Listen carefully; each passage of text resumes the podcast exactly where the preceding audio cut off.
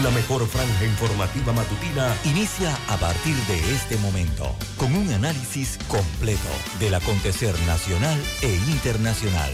Noticiero Omega Estéreo. Omega Estéreo Noticias.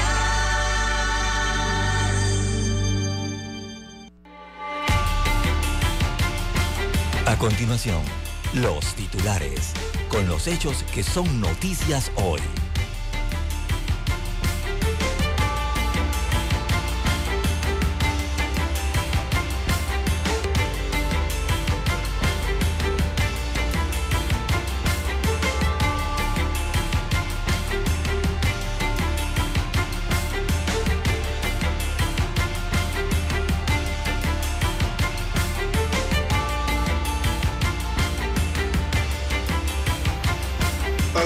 Natalidad en Panamá disminuyó en los últimos 10 años, según un estudio.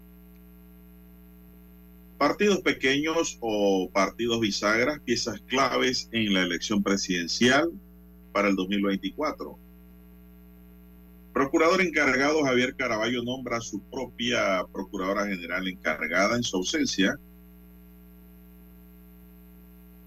También tenemos, señoras y señores, para hoy más de 4.5 millones de viajeros se han movilizado desde y hacia Panamá. Caja de Ahorro comenzará a destinar el 50% de sus utilidades al Tesoro Nacional.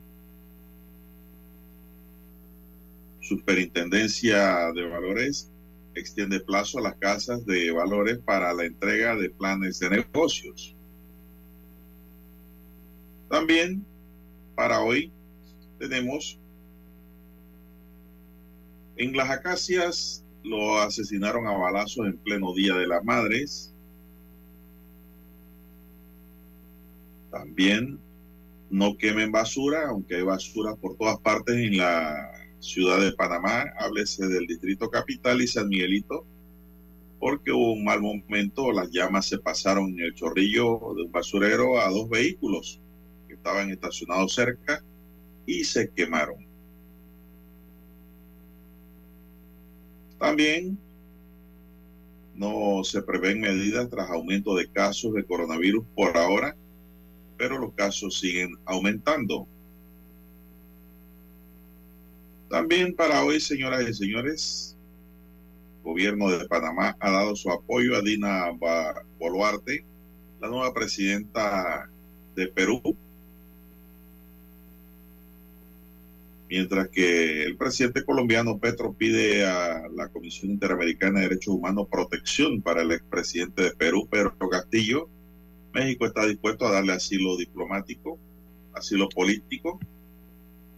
Castillo participa en la audiencia judicial desde la prisión en donde enfrentará el arresto preliminar que mantiene por intentar dar un golpe de Estado En otros titulares tenemos para hoy violencia en Chiriquí, un chamo hiera a dos por serlo con arma blanca. Mujer muere en accidente de tránsito en la autopista Panamá-Colón.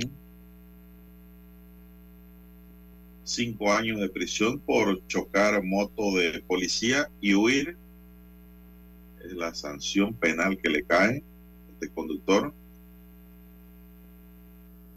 El presupuesto del municipio será de 310 millones de dólares. Una fachada de un PH cae sobre automóviles y la gente en redes sociales, sobre todo en Twitter, cuestionan este tipo de construcción mal hecha, cuestionan a los ingenieros que hacen esto civiles como responsable. Y también tenemos, señoras y señores, que detienen a un adulto mayor que disparó a otro con una escopeta. Amigos y amigas, estos son solamente titulares. En breve regresaremos con los detalles de estas y otras noticias. Estos fueron nuestros titulares de hoy. En breve regresamos.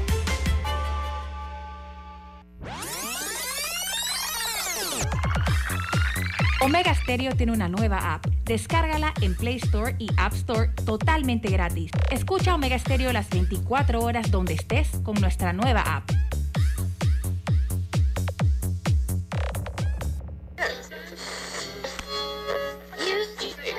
Cuando nadie creía en el FM estéreo. Esta es la nueva generación en radio.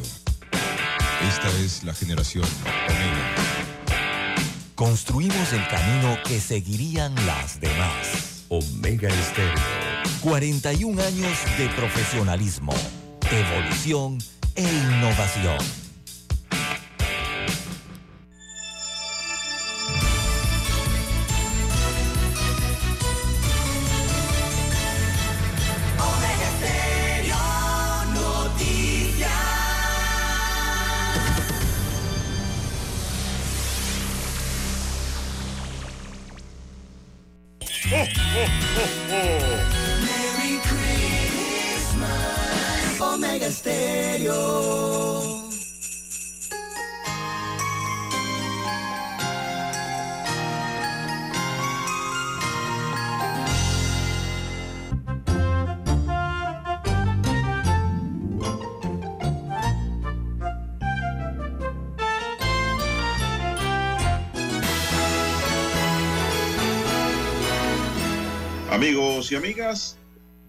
Buenos días. Hoy es viernes 9 de diciembre del año 2022. En el tablero de controles nos acompaña don Daniel Arauz Pinto. En la mesa informativa les saludamos. César Lara. Y Juan de Dios Hernández Sanú para presentarle las noticias, los comentarios y los análisis de lo que pasa en Panamá y el mundo en dos horas de información.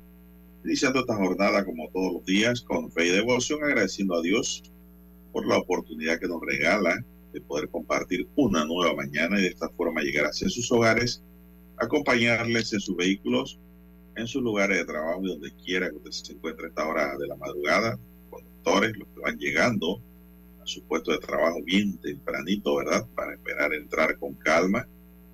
Así que, pues, gracias por escucharnos, gracias por estar siempre con nosotros. Pedimos para todos salud, divino tesoro, seguridad y protección ante tantos peligros que nos rodean, sabiduría para enfrentar el día a día y el mañana, así como mucha fe en Dios para tener seguridad, ¿verdad?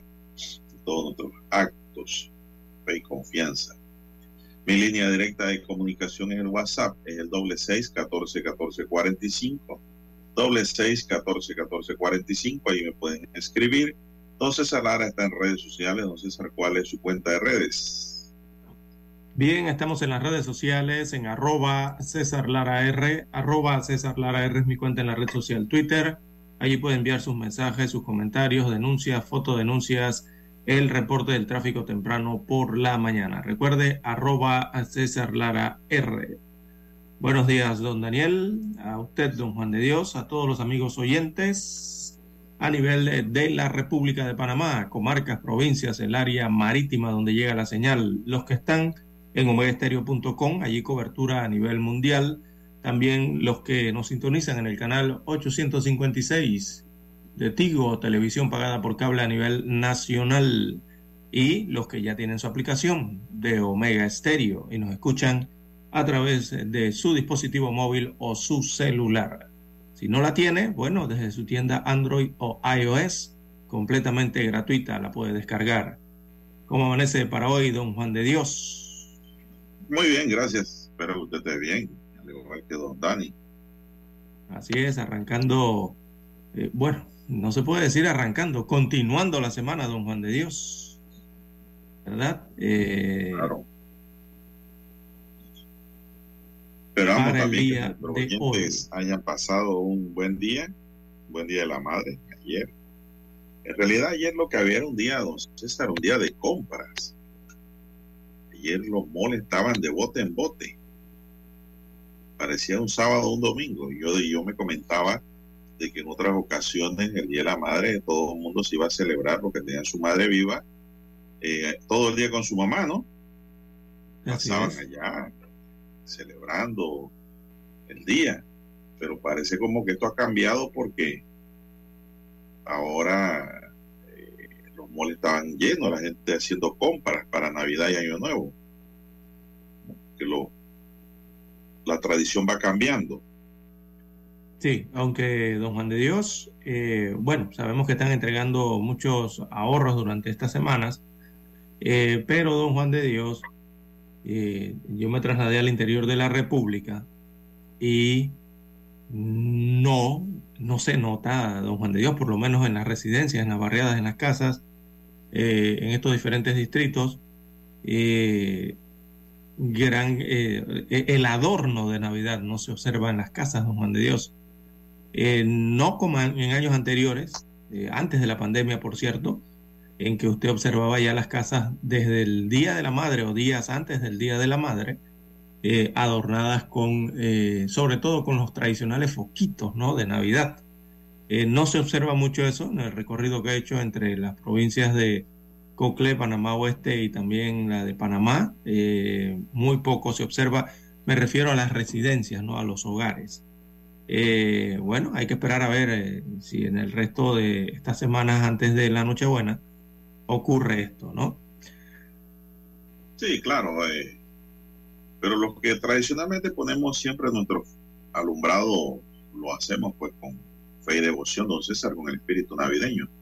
Hay gente que no siente ese espíritu de nada y no pone nada, ni siquiera un muñequito, nada. La vida le da igual. Entonces eso eh, cada día como que baja en aumento. Entonces, sin embargo, pues hay que darse su vuelta también por San Miguelito, por las barriadas están eh, en San Miguelito, digamos, fuera de las áreas rurales. Hay muy bonitos adornos, casas muy bien muy bien iluminadas, muy bien adornadas. Eso es parte de la Navidad. Así es, don Juan de Dios. Si en las casas hay niños, si en las casas hay niños, con más ah, razón. Con más razón. necesitas. Pero don César sigue cayendo plomo comparativamente de las ciudades o municipios que han adornado en, tanto en Panamá como en el extranjero con muchas luces bonitas, comparándolos con el municipio de Panamá que ha sido un desastre. Eh, completo, ¿no? Por el monto de la inversión que se ha hecho y, y la poca vistosidad o espectacularidad que tiene el alumbrado eh, mm, navideño del distrito capital. Ahí es donde radica la, polémica ¿no? y la problemática que tiene hoy en día el municipio, que ha aceptado que ha tenido fallas, don Juan de Dios, eh, pero eso no, no, lo justifica entonces ante los contribuyentes de la principal ciudad del país. Las fallas están, el problema, don César, es que las fallas están y van a pagar. Exactamente. A gastarse el dinero mal pagando algo que no está bien hecho. ¿Dónde está, eh, don César, eh, la garantía de esos trabajos? No hay. Mire, aquí hasta el municipio de Pedací, don César, hasta el municipio de Pedací lo he visto en redes, con una iluminación muy bonita allá en Los Santos y no ha costado tanto comparado con lo que hay acá. Sí, incluso aquí en eh, Escuché Escuché al representante de Bellavista decir que él con 25 mil dólares nada más que ha gastado ha iluminado los parques del área de aquí de Bellavista. Correcto. Usted preguntaba. Mire usted, se da cuenta la diferencia, ¿no? Pero el problema con todo esto, don Juan de Dios, es que no sabemos realmente qué es el, el alumbrado navideño. ¿Por qué? Porque el único que conoce el contrato, las especificaciones qué se pidió, eh, qué abarca, eh, solamente lo sabe el alcalde del distrito capital. ¿Quién más? Y el dueño y la empresa contratada, ¿no? De, de Yo creo que ni la vicealcaldesa sabe nada. Exacto, o sea, le han preguntado y no saben. No, Por la forma como no dan detalles de qué realmente es. don César, para mí no sabe lo que está pasando. Alejada. Entonces eso lastimosamente, si el alcalde no lo sabe, cuando usted hace esas cosas, don Juan de Dios, y usted es funcionario público, primero que nada los funcionarios electos para cargos públicos eh, deben estar preparados y saber qué función van a realizar. Eso primero que nada, ¿no? Cuando se gana una elección. Eh, y segundo, estos servidores eh, públicos tienen que entender que cuando no se dan los detalles de algo, no se explica algo, ¿verdad? Entonces lo único que terminan de demostrar es falta de transparencia, es lo que van a encontrar, porque eso es lo que los contribuyentes, los ciudadanos van a sentir. Lo que sienten es que no hay transparencia, que no hay planificación, que se está trabajando eh, sin planificación, nula planificación, don Juan de Dios, y esas cosas comienzan a, a, sacar a la luz, don Juan de Dios, el tema de las competencias, cuando los servidores públicos son competentes o no lo son. Entonces la gente lo va sintiendo así. El ciudadano, sobre todo el ciudadano elector, lo va a comenzar a sentir así. Y ya lo sienten así en la ciudad capital. Entonces, todos, eh, cuando elegimos autoridades, sobre todo municipales, todos los ciudadanos lo que quieren es que hagan un correcto uso del patrimonio municipal, un correcto uso del patrimonio público, en este caso, que es lo mismo, eh, del patrimonio que es de todos, en este caso para lo que tiene que ver con las alcaldías o los municipios. Entonces, si usted no hace eso, don Juan de Dios, eh, ¿qué va a ocurrir con la ciudadanía?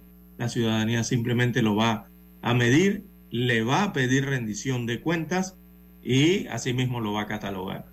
Lastimosamente es así, don Juan de Dios. Bien, son las 5.50 minutos, Dani. Vamos a una pausa y regresamos.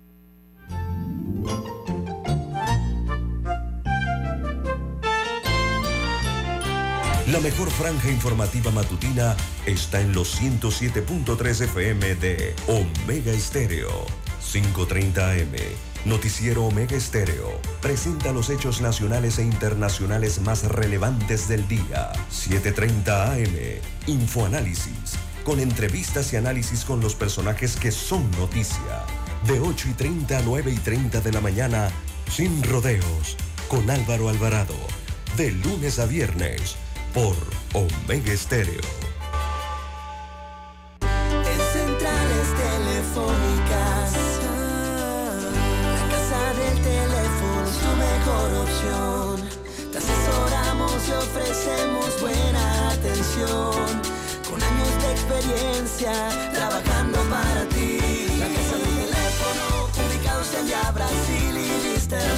La casa del teléfono, líder en telecomunicaciones. La casa del teléfono, distribuidores de Panasonic. Ven a visitarnos. La casa del teléfono. 229-0465 lsdtcorp.com Distribuidor autorizado Panasonic. Para anunciarse en Omega Estéreo, marque el 269-2237. Con mucho gusto le brindaremos una atención profesional y personalizada. Su publicidad en Omega Estéreo. La escucharán de costa a costa y frontera a frontera. Contáctenos 269-2237. Gracias. Omega Stereo tiene una nueva app. Descárgala en Play Store y App Store totalmente gratis. Escucha Omega Stereo las 24 horas donde estés con nuestra aplicación totalmente nueva.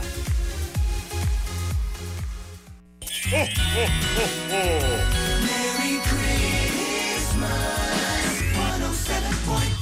107.3. Omega Stereo.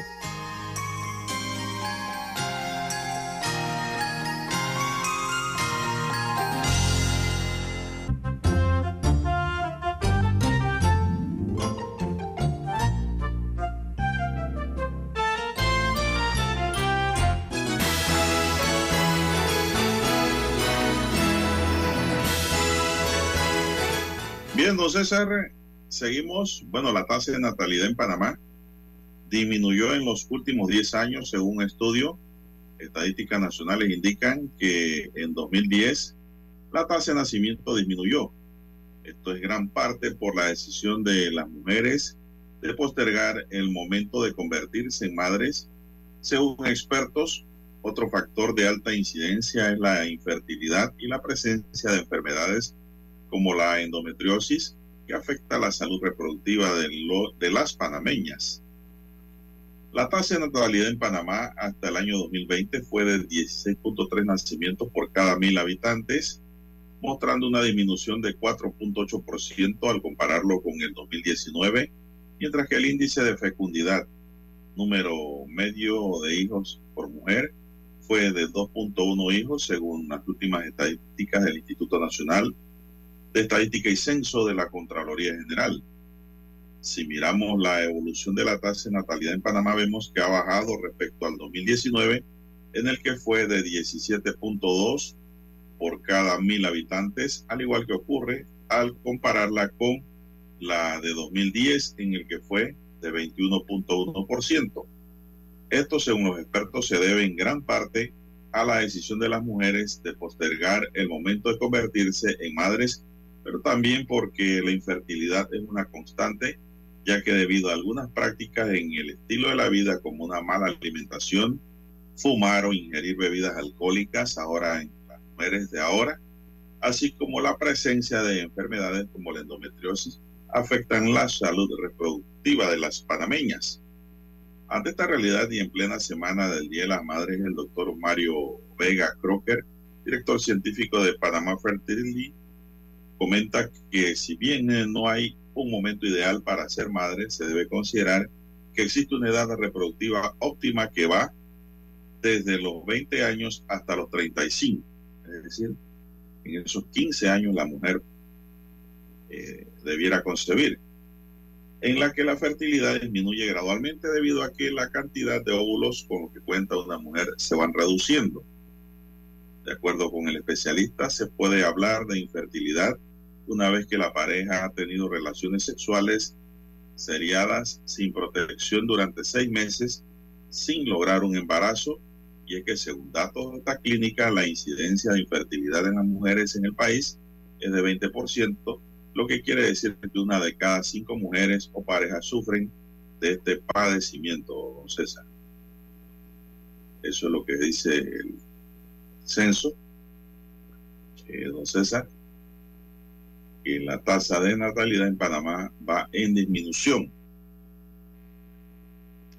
Pero aquí ocurre un fenómeno, don César, y yo agrego, ya desde el punto de vista demográfico, no de la salud reproductiva.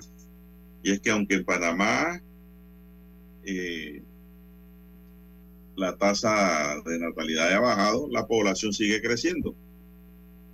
Y esto se debe a los factores exógenos, don César. Aquí por año llegan muchos extranjeros que se quedan aquí, de Colombia, ahora de Ecuador están viniendo muchos también. Eso es lo último que escuché de migración, de Colombia, de Venezuela, de Nicaragua, Dominicana, que son los que más vienen a Panamá y se quedan viviendo aquí. Y muchos de ellos vienen hasta con su familia. Eso va aumentando la población, don César. Y, el consumo de servicios indistintamente si la tasa de natalidad en Panamá aumentase. Eso es un fenómeno que ocurre aquí en nuestro país. Bien, no sé si tienes algún comentario, son las 5.57.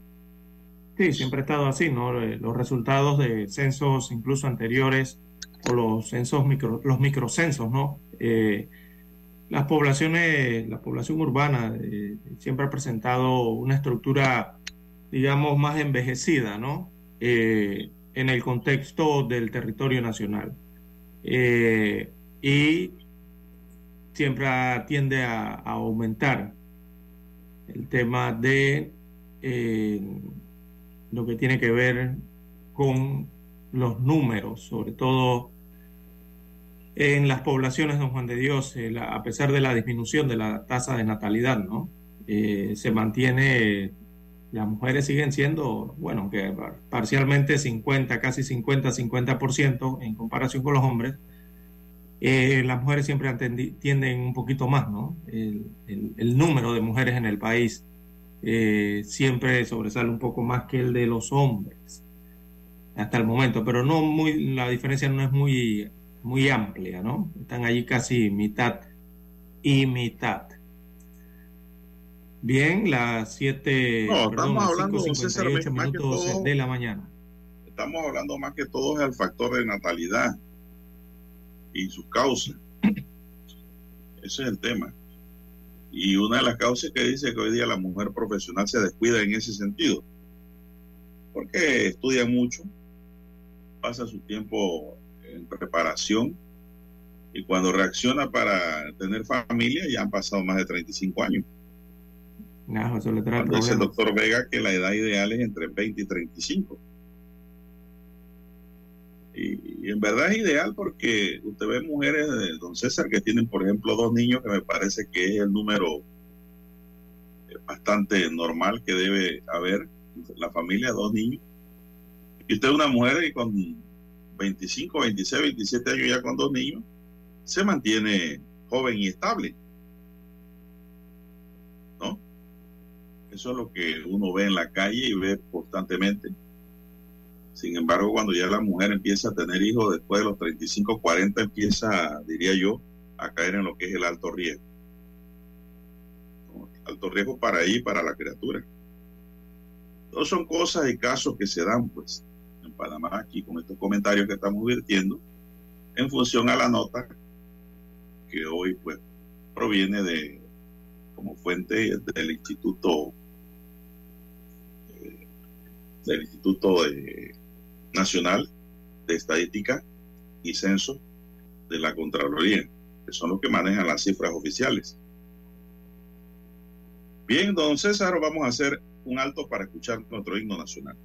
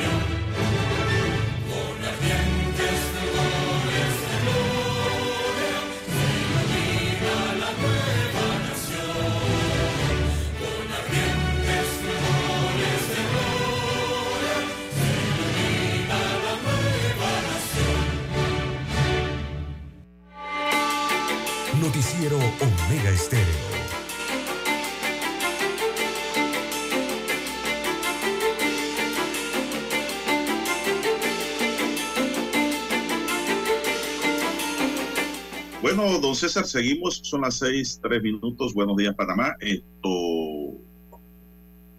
La pregunta que nos hacemos los panameños es: ¿hasta cuándo van a tener un procurador encargado, don César? ¿Hasta cuándo el presidente Nito Cortizo y su consejo de gabinete va a tener un procurador encargado desde hace ya meses y años y no nombra un procurador en propiedad? ¿A qué se debe eso? Es la gran pregunta que nos hacemos. Yo creo que el presidente hay que preguntarle eso, la prensa le tiene que preguntar eso, los periodistas, los reporteros, por qué ha mantenido en un limbo la designación permanente de un procurador y una procuradora suplente o procurador suplente. Y es que don César, el procurador encargado, Javier Caraballo, nombró a su propia procuradora general encargada por razón de que tuvo que viajar. el procurador Javier Caraballo nombró a su propia procuradora general eh, para que lo supliera en su ausencia tras su visita que hizo a Washington, Estados Unidos. Caraballo fue autorizado para participar en la Conferencia Internacional Anticorrupción que se celebra en Washington del 6 a 10 de diciembre de 2022, especialmente formando parte del segmento de alto nivel a realizarse el día 6 de diciembre de 2022. En tal sentido, Caraballo, quien desde el primero de marzo de 2021 está ocupando de manera interina la jefatura del ministerio, luego de la renuncia del procurador eh, Eduardo Ulloa, eh, encargó de manera ab honorem a la licenciada Marta Barrios para que asumiera el cargo mientras él participaba en ese evento internacional. Aunque la designación hecha por el procurador es legal, según la ley y el artículo 224 constitucional, diversos juristas han insistido en la necesidad de que el órgano ejecutivo finalmente le dé la titularidad a Caraballo y designe a un procurador suplente, don César, como debe ser. Ya el presidente ha tenido demasiado tiempo para buscar un procurador si no está satisfecho o si tenía pruebas a Caraballo. 21 meses, don Juan de Dios. Sí, hombre, eso es el demasiado. procurador Caraballo eh, fue, tomó posesión ante el presidente eh, el primero de marzo del año 2021 y estamos a diciembre del año 2022, don Juan de Dios. Eh, ya lleva 21 meses, va para dos años ya pronto en el cargo como procurador encargado eh, en la falta, ¿no? De, de, del, del procurador principal. Entonces, han sido 21 meses que el Consejo de Gabinete eh, no ha realizado ninguna reunión para acordar, de acuerdo a la Constitución, la designación de un nuevo Procurador General. Eh, y el Consejo de Gabinete se ha reunido todas las semanas, don Juan de Dios, desde el pasado 21 de marzo. Este tema no lo han tratado en más de 21 No, y nadie, nadie lo ha tratado hasta ahora realmente y nadie ha exigido nada. Y yo creo que la población debe exigir un procurador entonces ha nombrado ya eh, de manera permanente, ¿no? Así en es. propiedad. Mire, el abogado Roberto Ruiz Díaz considera que para el tiempo que falta para cubrir el periodo que dejó Ulloa, no es ni necesaria la ratificación de Caraballo como procurador titular. Ya eso se debe mantener así y una vez vencido el término, él regresará a su posición de fiscal superior para mi concepto, dice.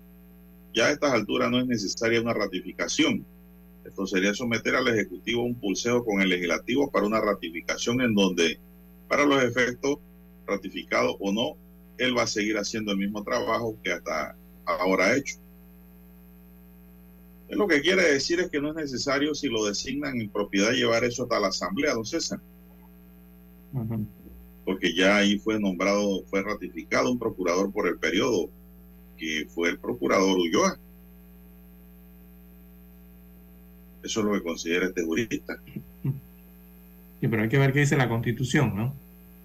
El presidente de la República, Laurentino Cortizo, ha insistido en que no tiene apuro para designar al nuevo jefe del Ministerio Público. El procurador que tenemos en este momento está haciendo su trabajo, precisó en su momento el mandatario. Sí, está haciendo su trabajo porque él cumple pues, y sabe trabajar, pero no tiene una independencia total, don César. Eso es lo que el presidente no ve y no entiende. Claro, él no es abogado, no va a entender esto, también aunque vaya a estudiar a la Universidad de Panamá o la UMA, o que sé yo, otra universidad que, esté, que no sea de caseta. Entonces él va a comprender por qué es necesario tener un procurador independiente Bien. allí. ¿Cuáles son Pero las funciones del Tiene que procurador? nombrarlo, don Medio? César. El presidente tiene que cumplir con su deber constitucional y ese es uno de sus deberes. Sí, artículo 219, ¿ya? Eh, El 224. Y 200, eh, sí, veamos las atribuciones del procurador 19 para y 224. recordarlas, don Juan de Dios. Son las atribuciones del, el- del Ministerio Público, en este caso, ¿no? Que es dirigido por el procurador. En este caso tenemos un procurador encargado. El Ministerio Público y el procurador lo que tienen es que defender los intereses del Estado y- o del municipio. Eso lo hace el procurador y el Ministerio Público. Promover el cumplimiento y la ejecución de las leyes, sentencias judiciales y disposiciones administrativas, parte del trabajo del procurador. Vigilar la conducta oficial de los funcionarios públicos o los servidores públicos y cuidar que todos los servidores públicos desempeñen cumplidamente sus deberes. También eh, perseguir los delitos es la función del Ministerio Público con el procurador. Eh, perseguir también las contravenciones de las disposiciones a la Constitución o las legales y servir de consejero jurídico a los funcionarios administrativos. Ejercer también las otras funciones que determine la ley para el procurador, eh, que es la cabeza del Ministerio Público, don Juan de Dios. Funciones importantes, ¿ah? Bien, las 6.10, 6.10 minutos eh, de la mañana en todo el territorio nacional. El micrófono, don Juan de Dios. Bien, las 6.10 minutos eh, de la mañana, 6.10 minutos en todo el territorio nacional. Adelante. El artículo 199 que nos habla del Consejo de Gabinete en la Constitución, don César, dice que esta es una, una función que tiene el Consejo de Gabinete, acordar con el presidente de la República los nombramientos de los magistrados eh, de la Corte Suprema de Justicia, de la Administración, eh, procurador de la Administración y el procurador con sus respectivos suplentes, ¿no? Con suge- eh, sujeción a la aprobación de la Asamblea Nacional. Ahí es donde está el problemita, don César, porque la única explicación que hay es que el presidente no quiere entrar en debate con la Asamblea para ratificar tal vez a Caraballo o al que él designe. Para mí sí tiene que ir a la Asamblea, don César. Para mí sí tiene que ir y tiene que ser ratificado. Sí. Y recordemos que también el Procurador eh, General de la Nación tiene una función especial, dentro de todas, tiene una muy especial, don Juan de Dios. Perseguir el la que delito. tiene que ver con acusar ante la Corte Suprema de Justicia eh, a los funcionarios o servidores públicos cuyo juzgamiento corresponda a esa corporación de justicia, o sea, la Corte. Esa es una de las funciones mí, el, especialísimas eh, de para la, mí del lo más difícil es perseguir el delito, ¿no? Eh, no, no es fácil perseguir el delito y, y sus autores. Pero, don César, pudiera ser esa la causa. El muñequeo que la Asamblea le haga entonces y presione al presidente para ratificárselo. Recordemos que Caraballo no tiene muy buenos amigos ahí con los diputados, ¿ah? Y una de sus primeras principales adversarias es Zulay Rodríguez, Eh, arrancando, empezando por ahí. Por ahí ven- hay otros. Y entonces, eh, ese es uno de los problemas. No voy a hacer que no lo aprueben, don César, y, y- y entonces el hombre tiene que quedar de fiscal, en su puesto. Eh, recordemos que la Asamblea en Panamá tiene un poder, don César, y pareciera ser que tiene más poder que hasta el Ejecutivo, al igual que acaba de ocurrir en Perú, ¿verdad? En Sí, donde el. Congreso peruano es el que se impuso ante la carta que se jugó el señor Pedro Castillo. Pedro Castillo. Pero es un tema que vamos a abordar ahora. Bueno, son las 6:13 minutos, don Dani. Vamos a hacer una pausa para pasar a otros temas de interés nacional.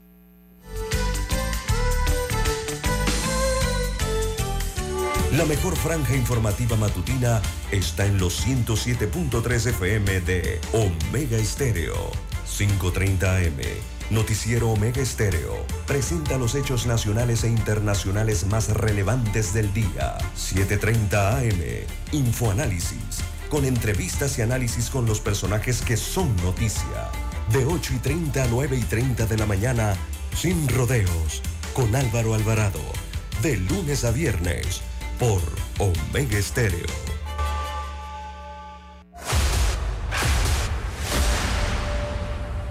Desde los estudios de Omega Estéreo, establecemos contacto vía satélite con la voz de América. Desde Washington, presentamos el reportaje internacional.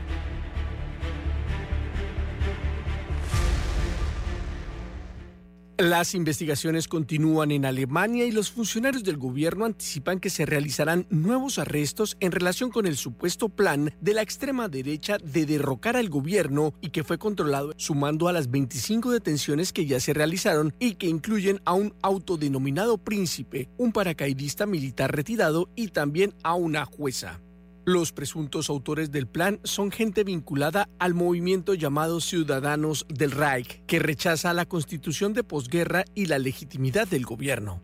George Mayer, principal funcionario de seguridad del estado de Turingia, dijo a la emisora pública que espera una segunda oleada de arrestos a medida que las autoridades estudian las pruebas y acusó al partido extrema derecha alternativa para Alemania de alentar las teorías conspirativas como las que presuntamente motivaron a los conjurados arrestados esta semana en diversos lugares del país. Entre ellos se encuentra una exlegisladora de Alternativa para Alemania, Brigitte Malsack-Wilkermann que además es una jueza en Berlín. El partido condenó los supuestos planes golpistas. Otro detenido es Enrique XIII, príncipe Reus, a quien la fiscalía consideran uno de los dos cabecillas de la conjura. El miembro de la Casa Reus de 71 años sigue utilizando el título de príncipe a pesar de que Alemania abolió cualquier función formal para la realeza hace más de un siglo.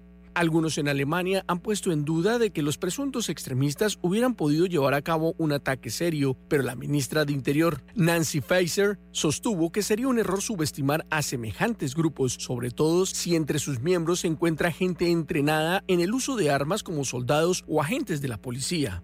El jefe de la Policía Criminal Federal, Holger Munk, dijo a la emisora pública ZDF que los agentes allanaron unas 150 propiedades en todo el país y en 50 de ellas encontraron armas. Héctor Contreras, Voz de América, Washington. Escucharon vía satélite desde Washington el reportaje internacional. Omega Estéreo, cadena nacional. Que esta Navidad esté llena de amor y paz sobre tu vida. Que la magia de la Navidad sea tu mejor vestido, tu sonrisa el mejor regalo y tu felicidad mi mejor deseo. Que en esta Navidad y el Año Nuevo se desborde el amor y la salud en ti.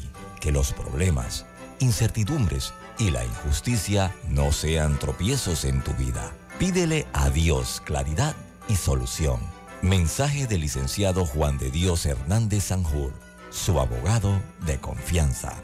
A su entera disposición. 6614-1445.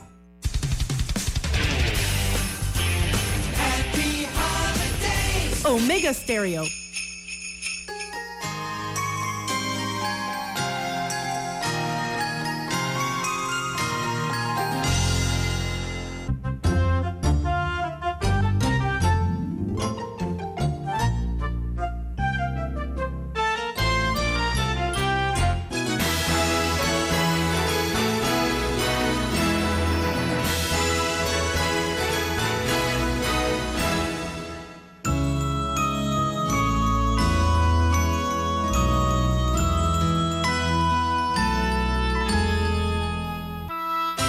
Bien, amigos oyentes, las 6.17, 6.17 minutos de la mañana en todo el territorio nacional. Don Juan de Dios sigue un espectáculo en el cielo de Panamá. Está la luna llena, ¿sí? A pesar de que usted observe, amigo oyente, eh, que ya es de día. Oiga, hay como si fuese un foco instalado allí en el cielo, en la cúpula, eh, don Juan de Dios, amarillo total. Luna llena eh, que se está ocultando o, comienza eh, su camino a ocultarse ya en el oeste, ¿verdad? Hacia el punto cardinal del oeste. Así que hermosura de espectáculo, aún usted la puede disfrutar. No es que esa luna se está viendo desde temprano también, don César. Sí, sí, sí, me dado cuenta. Casualmente anoche, empezando la noche, eh, ahí en la, antigua estatua Robel, yo iba cruzando por ahí, don César, y e iba el metro de Panamá. Iba el aparato con su luz encendida y al fondo se veía ese globo bonito de luna llena. Hermosa, qué postal, ¿ah? Sí, hombre, yo le dije a mi esposa, mire, esta era la foto. Esta es la foto que el Metro de Panamá necesitaba para esta Navidad. para hacer una postal. Aún puede, porque hoy vuelve a ocurrir lo mismo. Sí, hoy puede hacerlo cuando quiera, pero el tiempo va pasando. Sí, un hermoso espectáculo realmente. Sí, hombre. Que, y la puede observar usted, levántese y observe hacia el oeste, hacia su oeste. Se veía, como es un punto alto, se veía al fondo, hacia el este. Sí. Ahí se veía al fondo la, el globo de sube hacia el este y se oculta y el metro avanzando hacia eh, San Miguelito. Hacia, del proveniente del este. Qué belleza ahí sale, muy una hermosura y también es un indicativo don Juan de Dios de que hoy también habrá un buen día don Juan de Dios está prácticamente despejado el cielo ¿ah? eh, para el día de hoy así que quizás hoy también tendremos eh, un buen día en la mayoría del territorio de la República. Bastante. Bueno, también hacerse foto y video, don César, porque hoy día los videos se pueden hacer fácil. Hay gente que hasta con celular hacen unos videos increíbles, bonitos, pareciera por cámaras profesionales. Pero hay gente que no sabe filmar, sobre todo los que suben, recogen cosas y lo suben a las redes. Eh, no, no saben grabar, ¿no? eso tiene su arte y para eso se estudia también, ¿eh? Hay que saber utilizar el celular bien. Saber filmar. Bien, 6, 6.20, 6.20 minutos de la mañana en todo el territorio nacional. Bueno, la Personería Municipal del Distrito de Chame, don Juan de Dios, en la provincia de Panamá Oeste, eh, realiza los esfuerzos para ubicar a Roxana Díaz González, de 14 años de edad, quien está desaparecida desde el pasado 25 de mayo del 2022, cuando salió de su residencia ubicada en el corregimiento del Líbano, allá en el Chame. Así que la mamá de la menor eh, ha indicado al Ministerio Público que la joven eh, le dijo que iba donde la abuela, que vive al lado de la casa, a recoger unos mangos.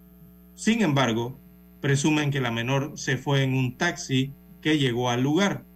La adolescente es de contextura gruesa, tez blanca, cabello largo liso, pintado de color chocolate, cara redonda, cejas em, delgadas, ojos negros y eh, labios delgados y estatura alta, según la descripción del Ministerio Público. Así que otra de las personas, don Juan de Dios, que aparece en la lista de desaparecidos del Ministerio Público, eh, muestran su fotografía el día de hoy en algunos medios de comunicación social eh, en su busca. Eh, permanece desaparecida desde hace varias semanas eh, cuando salió de su casa ubicada en el corregimiento del Líbano. Esto queda en el distrito de Chame, en la provincia de Panamá Oeste. Joven de 14, adolescente de 14 años de edad. Bueno, el, el corregimiento del Líbano, don César, se ubica entrando hacia la vía que conduce a Punta Chame. Correcto, sí, donde está, eh, esto es por donde está Bejuco o Quesos Mili, por allí, ¿no? Eh, bueno, usted entra como si usted fuese para los hoteles de Punta Chame, porque hay unas bellezas escénicas y unas cosas bonitas que yo siento que no se han explotado al 100%. Punta Chame, porque de la vía interamericana a, lo que es Punta Chame, eso está lejos, ¿eh? Sí, Pero en esa vía, el primer, Regresas, ¿no? O sea, los primeros caseríos que hay allí, la barriada, eso, todo eso es el Líbano. Ya está la familia Torre, que nos escucha siempre. Hicieron, César, escriben. Bueno, últimamente se me ha perdido el amigo Torre, ¿eh? que no me está escribiendo, que será. Y por eso lo sé, porque he ido por allá. Son las seis veintitrés minutos, señoras y señores. Tierra hermosa. Dos vehículos incendiados, don César uno en su totalidad, que fue el saldo que dejó un incidente registrado el jueves en el Chorrillo, producto de la quema de basura por la gran acumulación de basura que hay por todos lados en el distrito de Panamá. Esto ocurrió específicamente en calle 23 cuando las llamas de la basura amontonada se pasaron a dos automóviles que estaban estacionados cerca. Cuando el fuego se salió de control para los que estaban allí tratando de controlar el cúmulo de basura, los moradores dieron aviso a los bomberos, quienes llegaron a la escena y atendieron esa emergencia. El teniente eh, Yabel Pérez confirmó que dos autos fueron afectados e indicó que no hubo heridos ni afectados, afectaciones producto del humo de las personas que viven en ese lugar, César. Así que usted no se ponga a incendiar basura ni en San Miguelito ni en Panamá, que la basura en ningún está lado. todas partes, César. A montón. Sí. Ni en, ni en ningún lado. Eh, No, no, no, no, y también es- se está notando mucho, don Juan de Dios, sobre todo para este fin de año. Eh, mire, los retornos en la carretera panamericana, ¿verdad? Esta especie de orejas, de trompetas, la forma me refiero, ¿no? Eh, ¿Qué tiene la panamericana para hacer los retornos y evitar los giros hacia la izquierda? Lastimosamente hay muchos retornos, don Juan de Dios, que los están utilizando como pataconcitos en Sí. la carretera panamericana. Es una tristeza ver eso cuando uno viaja hacia el interior de la República, don Juan de Dios, en varios distritos eh, de, y corregimientos, ¿no? Eh, en provincias centrales se está verificando esto, lamentablemente, en Panamá Oeste también. Eh, estos retornos que algunos están alejados de los puntos poblados y son utilizados precisamente por esa algo de lejanía eh, como eh, depósitos de basura. ¿Y dónde me deja la vía centenario? Sí, y, y usted ve a la gente que se estaciona y, y se baja y abren el maletero y con toda la paciencia y calma del mundo, oiga, tiran la basura ahí en los retornos viales. Eh, esto es increíble, ¿no? Así que a tomar conciencia, don Juan de Dios, respecto a esto y también los alcaldes eh, en el interior, ¿no? La Pero policía aquí en hacer su Panamá, recorrido. César, eh, aquí en Panamá la basura está por todas partes, al igual que en San Miguelito, y no dos, tres cartuchos.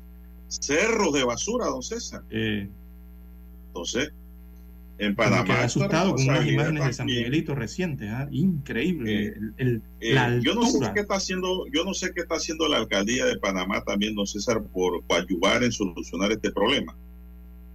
Porque eh, la autoridad de aseo tiene un problema grave, que ni siquiera le han ratificado al director, que al administrador que han nombrado. Pero yo pienso que esto es un trabajo conjunto. Aquí tienen que ver la alcaldía de Panamá también. Ministerio de Salud, Alcaldía, Juntas Porque yo Comunales. escuché a una funcionaria del, de la alcaldía decir que eso no era responsabilidad de ellos, sino de la autoridad de aseo.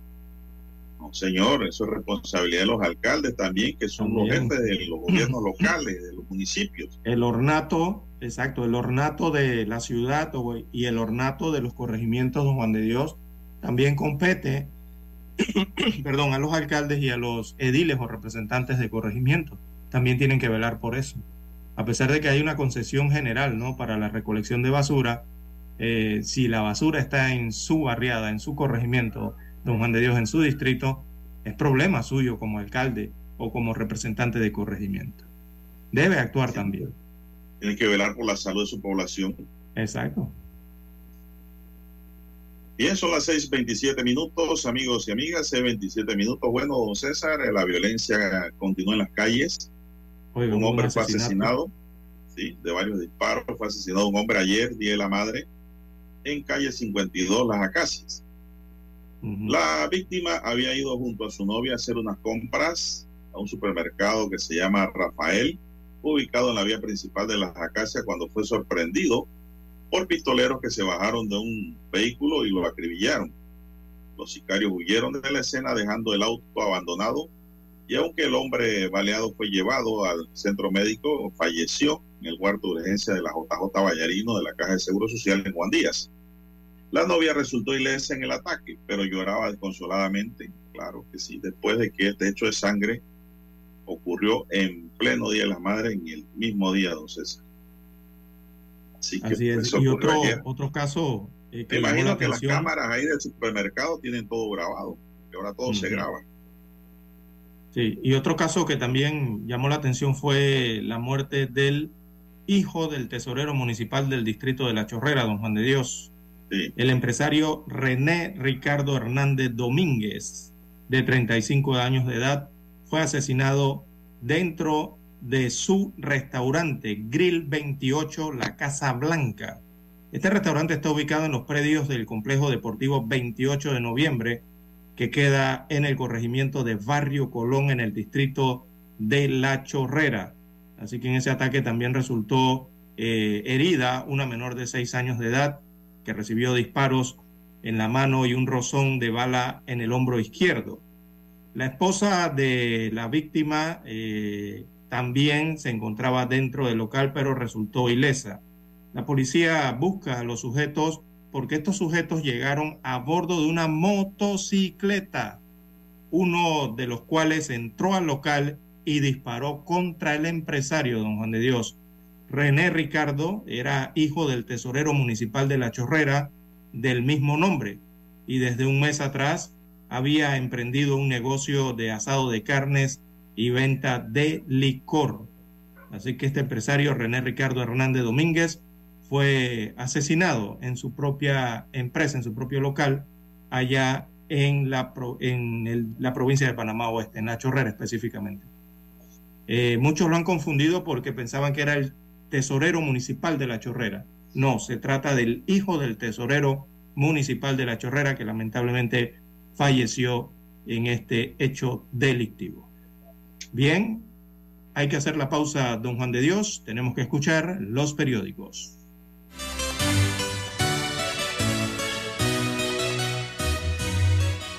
Omega Estéreo, cadena nacional. Hay algo que te hará sentir en paz, relajado, dormir tranquilo. Y es tan simple como mantenerte al día con tus pagos y recargas en línea de celular, metro, metrobús, Panamás, seguros, agua, luz, aseo, boletas, licencia Entra a www.telered.com.pa diagonal mis pagos hoy y entérate de todos los servicios que puedes pagar por banca en línea desde la comodidad de tu hogar. Ya no tienes por qué inhalar y exhalar en el tráfico. Mantente al día con tus pagos en línea y relájate.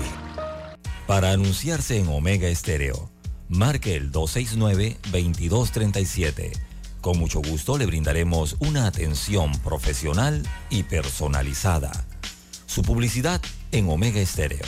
La escucharán de costa a costa y frontera a frontera. Contáctenos 269-2237. Gracias. 730 AM Infoanálisis, con entrevistas y análisis con los personajes que son noticia. La mejor franja informativa matutina está en los 107.3 FM de Omega Estéreo, cadena nacional. Desde los estudios de Omega Estéreo, establecemos contacto vía satélite con la voz de América. Desde Washington, presentamos el reportaje internacional.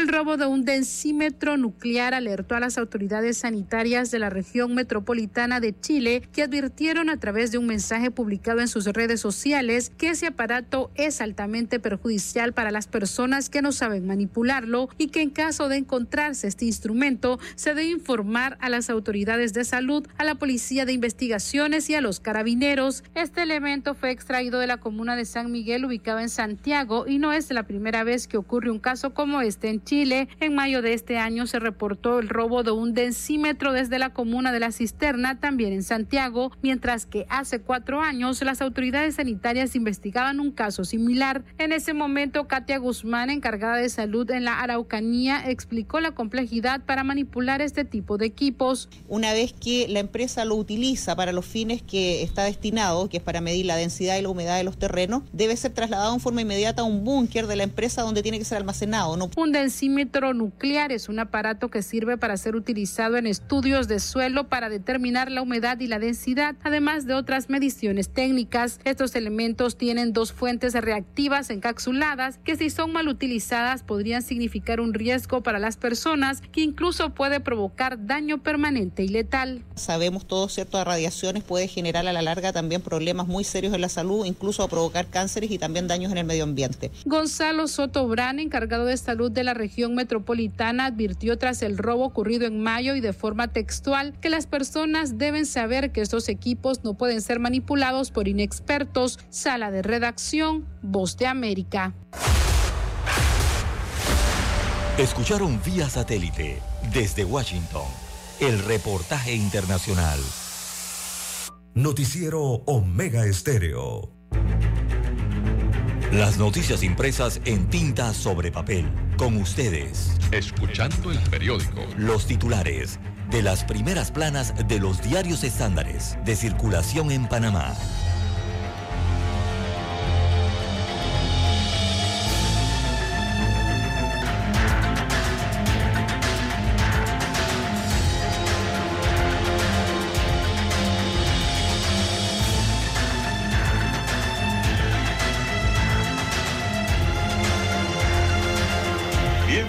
Iniciar con el diario La Estrella de Panamá, don César. Usted se prepara ya con la prensa. Y tenemos que el Banco Centroamericano de Integración Económica implementa la modalidad de financiamiento para obras públicas. Hay una nueva modalidad para financiar proyectos públicos y lo inicia en Panamá con el corredor de las playas. La entidad también busca apoyar al país para salir de las listas grises. Es una figura que le ayuda al Estado a no endeudarse todo de una vez y crea una estrategia de endeudamiento público más inteligente. Esto lo dice el presidente ejecutivo de este banco, Dante Mossi. La seguridad alimentaria es amenazada por el conflicto en Ucrania. Un informe de varias organizaciones, incluyendo la FAO, advierte que la seguridad alimentaria del próximo año es amenazada por el prolongado conflicto en Ucrania que imposibilita la producción agropecuaria y la exportación. La fuerza de los partidos pequeños para elegir a los presidentes. En la página 2, la estrella tiene este análisis. La crisis migratoria en imágenes. La crisis migratoria que se vive en Darién es mostrada en una exposición fotográfica con retratos de algunos migrantes en su mayoría venezolanos, haitianos y cubanos, en una de las salas del Senado de los Estados Unidos. La iniciativa la impulsó el Museo de la Libertad y los Derechos Humanos de Panamá y el grupo Crime Stoppers. El transporte público, la apuesta de las ciudades para reducir los gases de invernadero en materia de cambio climático. La Argentina y su estrella, Lionel Messi, enfrenta a Países Bajos para cerrar la primera jornada de los cuartos de final. Eso es hoy, ¿ah? Va a ser un fútbol muy bueno lo que hay en la televisión. ¿ah? Sería como para quedarse viendo los dos juegos, César, que hay para la fecha. Congreso de Estados Unidos protege matrimonio igualitario. El Congreso de los Estados Unidos aprobó un proyecto de ley que blinda a nivel federal el matrimonio entre personas del mismo sexo y lo protege de la discriminación en caso de que el Tribunal Supremo decidiera revocar ese derecho. En los titulares de techo, la estrella de Panamá dice la digitalización de la agricultura, un significativo aporte a los sistemas alimentarios y científico estudiará el comportamiento de anidación de las tortugas verdes. Amigos y amigas, estos son los titulares para hoy del diario La Estrella de Panamá y pasamos de inmediato con los titulares del diario La Prensa.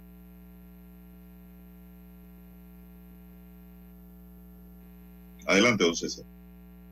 Bien, don Juan de Dios, el diario La Prensa titula para este viernes 9 de diciembre del 2022 La violencia, eh, la epidemia que mata a las mujeres. Destaca la información principal eh, del diario La Prensa, es un tema sobre los derechos humanos, destaca un informe de la Defensoría del Pueblo sobre la situación de violencia contra la mujer.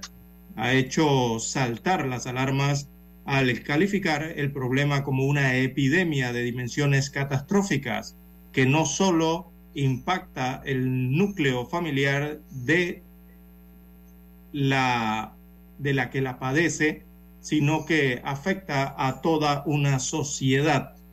Así que este informe del año 2022 sobre la situación de derechos humanos en el país resalta la condición de la mujer, además del hacinamiento en el sistema penitenciario. Destaca hoy como principal titular la prensa. También en otras notas del rotativo, Tribunal Electoral eh, anula nueve de cada diez firmas sospechosas captadas a través de LAPS, de la aplicación en este caso, ¿no? Eh, esto es para la libre postulación.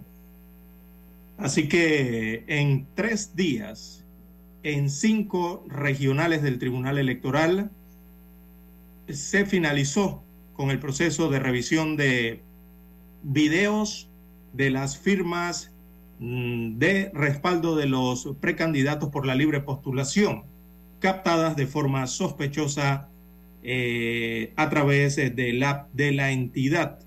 Así que este proceso que involucró a 70 precandidatos a diputados, a alcaldes y representantes de corregimiento y que llevó a cabo se llevó a cabo en las sedes eh, de Panamá Oeste, Herrera, Veraguas, Coclé y Panamá Norte, concluyó con la eliminación de 1.525 firmas de un total de 1.651 previamente calificadas como anulables eh, a través eh, de la auditoría que realizó el Tribunal Electoral. Imagínese usted, o sea, de cada 10 firmas, 9 fueron anuladas solamente valía una. Ay, Dios mío, serio eso, ¿ah? Serio, serio, muy serio. Bien, en más títulos eh, del diario La Prensa para hoy, volumen de primas de seguros aumentó 6.3%. Aquí la respuesta a la pregunta que hacía semanas atrás de usted, don Juan de Dios, que habían aumentado los seguros de su vehículo. De, bueno, aumentaron 6.3%. El número de primas eh, suscritas durante los primeros 10 meses del año superó en 6.3 el volumen registrado en igual eh, periodo del pasado. En total, entre enero y octubre de este año, el número de primas alcanzó los 1.352.7 millones de dólares, de acuerdo con estadísticas de la Asociación Panameña de Aseguradoras. Esta es por sus siglas la APADEA. También en otros títulos, eh, para la mañana de hoy, tenemos en el diario La Prensa, Pedro Castillo retira su pedido de asilo a México, esto dándole seguimiento a la crisis que se ha generado en Perú. Así que el expresidente de Perú, Pedro Castillo, ratificó ante el embajador eh, eh, de México en el país andino, el embajador es Pablo Monroy, él eh, ratificó su solicitud de asilo al gobierno mexicano, así lo manifestó el canciller mexicano Marcelo Ebrard en un mensaje en su cuenta de Twitter en el que añadió que México ha iniciado las consultas ante las autoridades peruanas Así que eh, se reitera entonces el, el expresidente peruano en su pedido de asilo en el país de México, allá con los aztecas. También para hoy en la eh, sección de economías del diario La Prensa, nuevos contratos de trabajo siguen por debajo del 2019. En la sección Vivir Más, la página 6B, la voz de la academia, los traductores literarios ismeños, un reportaje especial. En las nacionales, graduandos de medicina piden aumentar las plazas de internado. En los deportes, bueno, hoy Argentina contra Países Bajos y Brasil va contra Croacia. Esto en el Mundial de Qatar 2022. Eh, bueno, pero es que aquí no se pueden señalar muchos favoritos, es que todos están favoritos realmente cuando usted habla de estos nombres. Eh, la fotografía principal del diario La Prensa para la mañana de hoy la titulan Crisis humanitaria en Darién. Así que su pie de foto dice que 27.987 migrantes cruzaron la selva en 11 meses. Así que de enero y noviembre, entre estos meses, entre enero y noviembre de este año, un total de 27.987 migrantes irregulares cruzaron la frontera entre Panamá y Colombia, según el Servicio Nacional de Migración. Eso representa 76% más que el año eh, pasado, si se toma en cuenta que entre el 2021 eh, atravesaron la selva 129.532 caminantes irregulares. En noviembre, la mayoría de los viajeros que llegó a Darién tenía nacionalidad ecuatoriana, desplazando así a los venezolanos. Así que en las últimas semanas los ecuatorianos son los que más cruzan la frontera del Darién de forma irregular. Bien, amigos oyentes, estos son los títulos que presenta para el día de hoy el diario La Prensa, que también trae el Ellas. Con ellos culminamos la lectura principal eh, de los principales titulares de los diarios estándares de circulación nacional. Hasta aquí. Escuchando el periódico. Las noticias de primera plana, impresas en tinta sobre papel.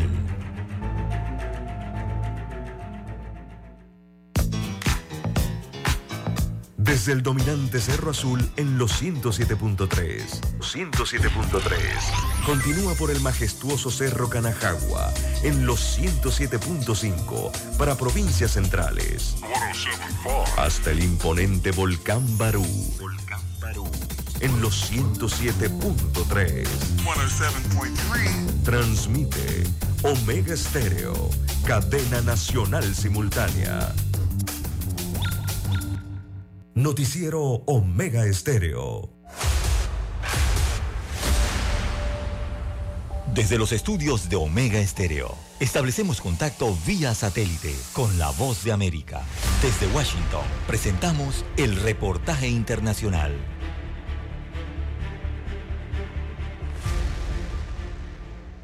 Las mascarillas están de vuelta en los rostros de los brasileños y en São Paulo, en la ciudad más grande de Brasil, la protección vuelve a ser obligatoria en el transporte público y interiores. Todo como consecuencia que las cifras de COVID-19 en el país han vuelto a crecer y preocupan las autoridades sanitarias. La llegada de una nueva variante hizo que el número de nuevos diagnósticos se disparara en más de un 200%, alcanzando una media de 35 mil casos positivos en los últimos siete días, pese a que más del 80% de la población ya ha recibido dos dosis de la vacuna. En un país que ha tenido casi 700 mil muertos por esta pandemia en los últimos dos años, cualquier retorno es preocupante. Y las historias humanas son las que más nos llaman atención, como la de Liliane, que toma ocho autobuses al día para ir trabajar en un hospital aquí en São Paulo. En contacto con tanta gente durante el día, la mascarilla es esencial para garantizar la salud de su familia. É super importante, né? Súper importante, no solo en transporte público, sino en cualquier lugar cerrado. Giovanna llevó a su hijo de cuatro años a tomar la segunda dosis esta semana. Mais tranquila com Mucho más tranquila, creo que él está más protegido y cuando salgan las próximas dosis para niños, aquí estaré de nuevo. El problema para los brasileños está en las dosis de refuerzo. En total, cuatro ya están disponibles en la red de salud, pero menos del 50% de la población se ha inmunizado por complejo, lo que ha contribuido al aumento de la enfermedad aquí en Brasil, según explicó el infectólogo Ivan França. Muitas pessoas não Muchas personas no tomaron las vacunas de refuerzo. Si tienes una vacuna con más de seis meses, a partir del cuarto mes empieza a bajar el nivel de anticuerpos, lo que facilita nuevos contagios. El nuevo presidente del país, Luis Ignacio Lula da Silva, quien asume el cargo el 1 de enero, prometió que la primera medida del gobierno en el área de salud será una campaña de vacunación para mejorar los números de inmunidad contra el COVID-19 en 2023. Edgar Maciel, Voz de América, São Paulo, Brasil. Escucharon vía satélite desde Washington el reportaje internacional.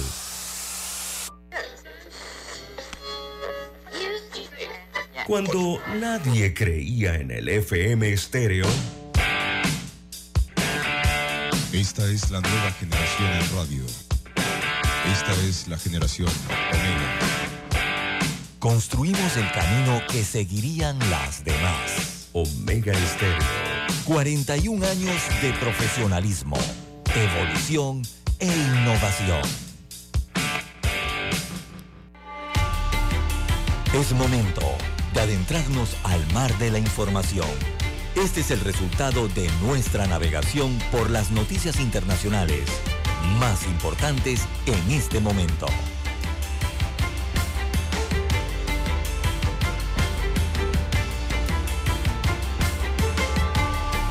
Bien, don César, seguimos. Bueno, una de las notas, aparte de lo ocurrido en Perú, don César, es que el presidente de los Estados Unidos, John Biden, ya había informado personalmente a Cheryl Greener que su esposa sería liberada de la detención rusa cuando llegaron los asistentes con más noticias.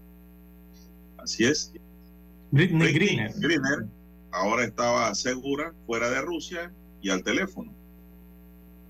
Es Joe Biden, dijo el presidente cuando pasaron la llamada. Bienvenida, bienvenida a casa. Y fue por el intercambio, don César, que se dio en el país casi 10 meses después que Britney Greener fue arrestada en el aeropuerto de Moscú. Al momento de júbilo en la oficina oval, el jueves representó la culminación de negociaciones prolongadas y frustrantes y una decisión dolorosa que dejó a otros estadounidenses detenidos, decepcionados y preguntándose cuál sería su destino, don César. Eh, hubo un intercambio de prisioneros. Sí, en conversaciones a través de una variedad de canales gubernamentales, los funcionarios rusos fueron claros con su homólogo estadounidense, liberarían a Greener y solo a Greener, a cambio de Víctor Bob, un traficante Uf. de armas ruso condenado, apodado el mercader de la muerte. Debido al perfil extremadamente alto del asunto, era seguro que esas condiciones habían sido establecidas por el propio presidente de Rusia, Vladimir Putin, dijo un funcionario estadounidense. A pesar de los intentos de Biden de vincular el caso de Grinder con el de Paul Whelan, un ex marín estadounidense arrestado por cargos de espionaje en 2018 y sentenciado a 16 años de prisión. Dos años después, recientemente quedó claro que Putin no cedería y sigue preso en Rusia. La elección era traer a Britney Griner a la casa ahora mismo y no traer a nadie a casa ahora, dijo un alto funcionario de la administración. Con el invierno acercándose en la colonia penal donde estaba recluida Greener, Biden se enfrentó a una singular decisión presidencial. Darle la bienvenida a Greener a la casa cumpliría una promesa y terminaría con la pesadilla que ella y su familia sufrían. Pero cualquier victoria se vería atenuada por la incapacidad de asegurar la libertad de Whelan y el inevitable retroceso por la liberación de uno de los traficantes de armas más políticos más eh, prolíferos en las últimas décadas. Es que esto, esto llama mucho la atención, don Juan de Dios. Primero porque se habla de un intercambio de prisioneros entre los Estados Unidos de América y Rusia. Segundo porque es el intercambio de un reconocido traficante de armas eh, ruso por una deportista o basquetbolista eh, norteamericana. Eh, y tercero, porque esta basquetbolista norteamericana estaba eh, pagando condena o, o fue condenada por tráfico de drogas allá por los rusos, ¿no? Y recordemos que el otro traficante de armas ruso ya llevaba 10 años detenido en Estados Unidos de América. Entonces eh, se ha dado todo esto el día jueves, el día de ayer, ¿verdad?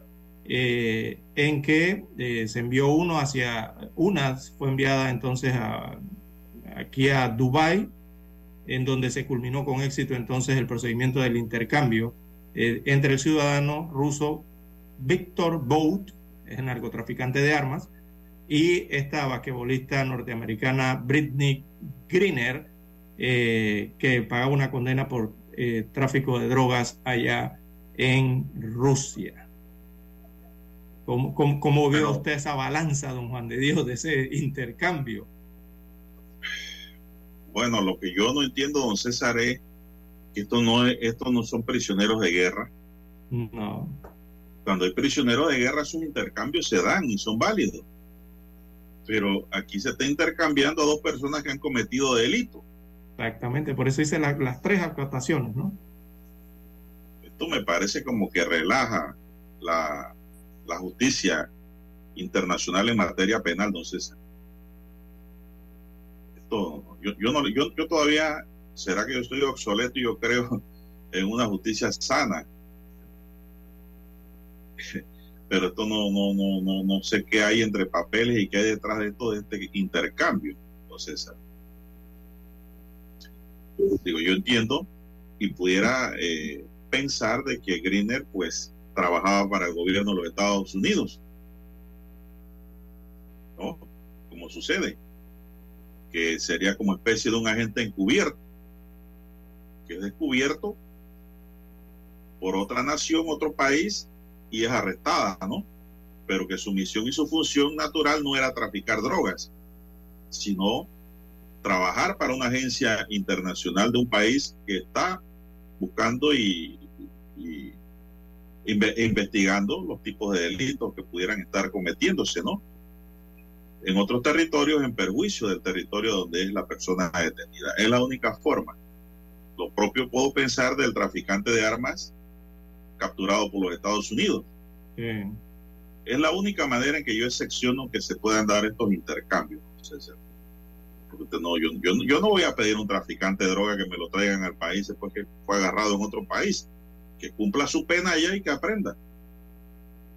Es la manera en cómo yo lo puedo apreciar y justificar.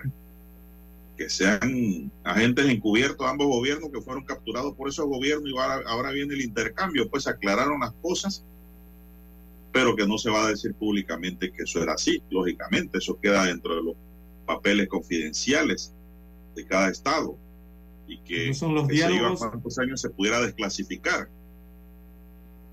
Sí. Bueno, ¿Qué más eh, todo eso surge. interpretar aquí?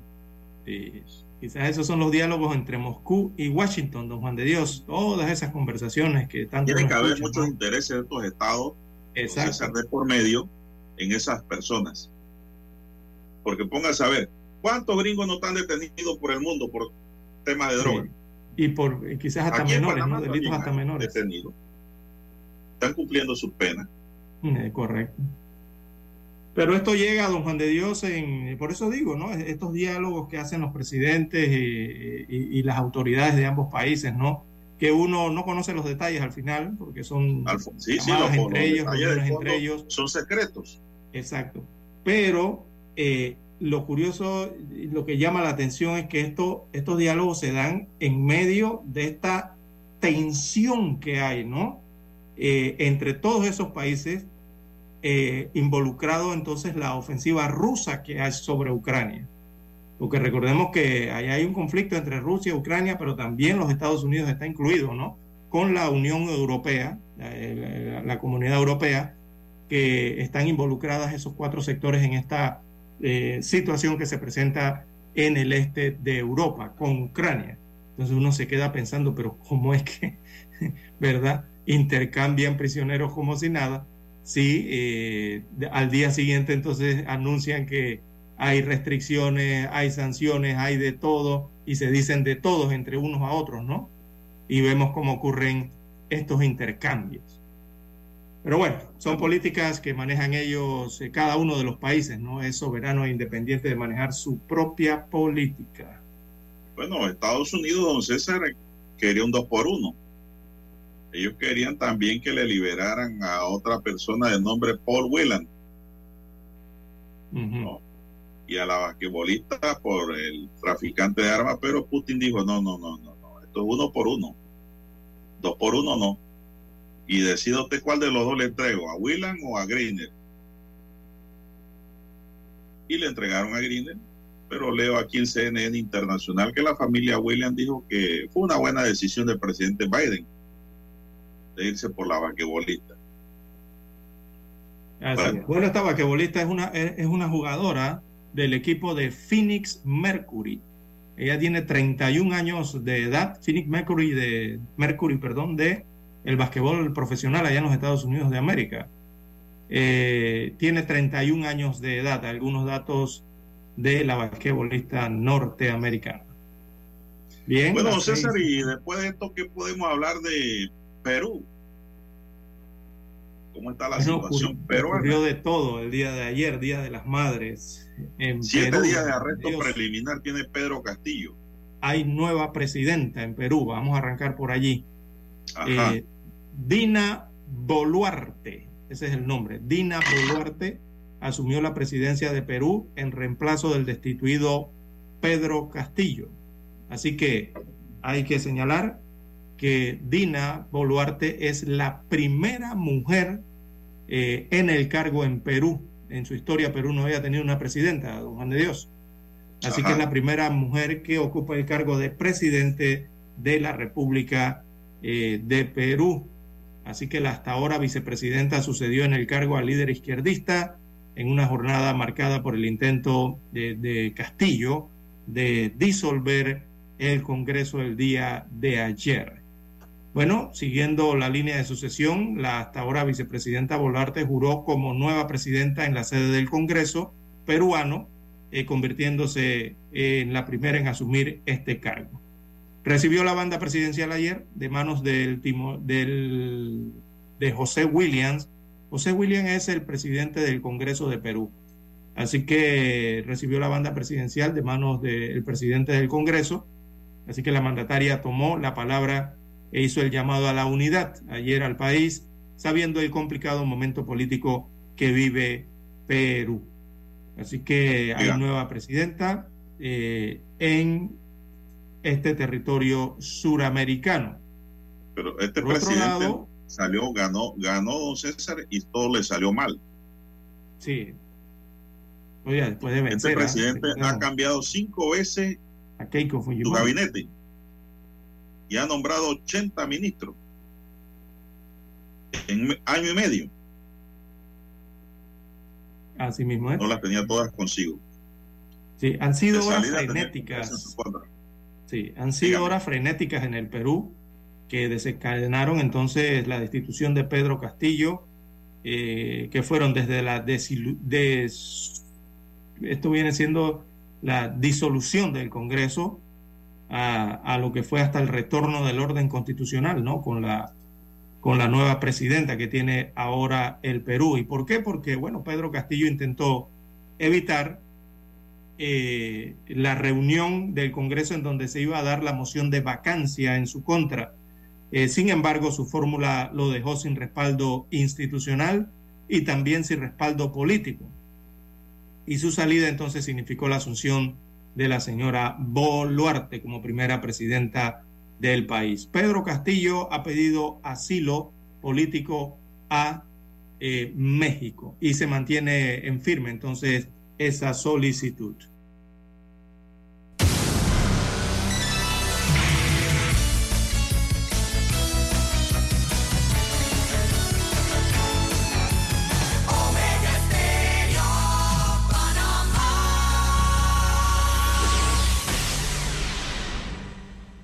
El satélite indica que es momento de nuestra conexión. Desde Washington vía satélite y para Omega Estéreo de Panamá, buenos días América.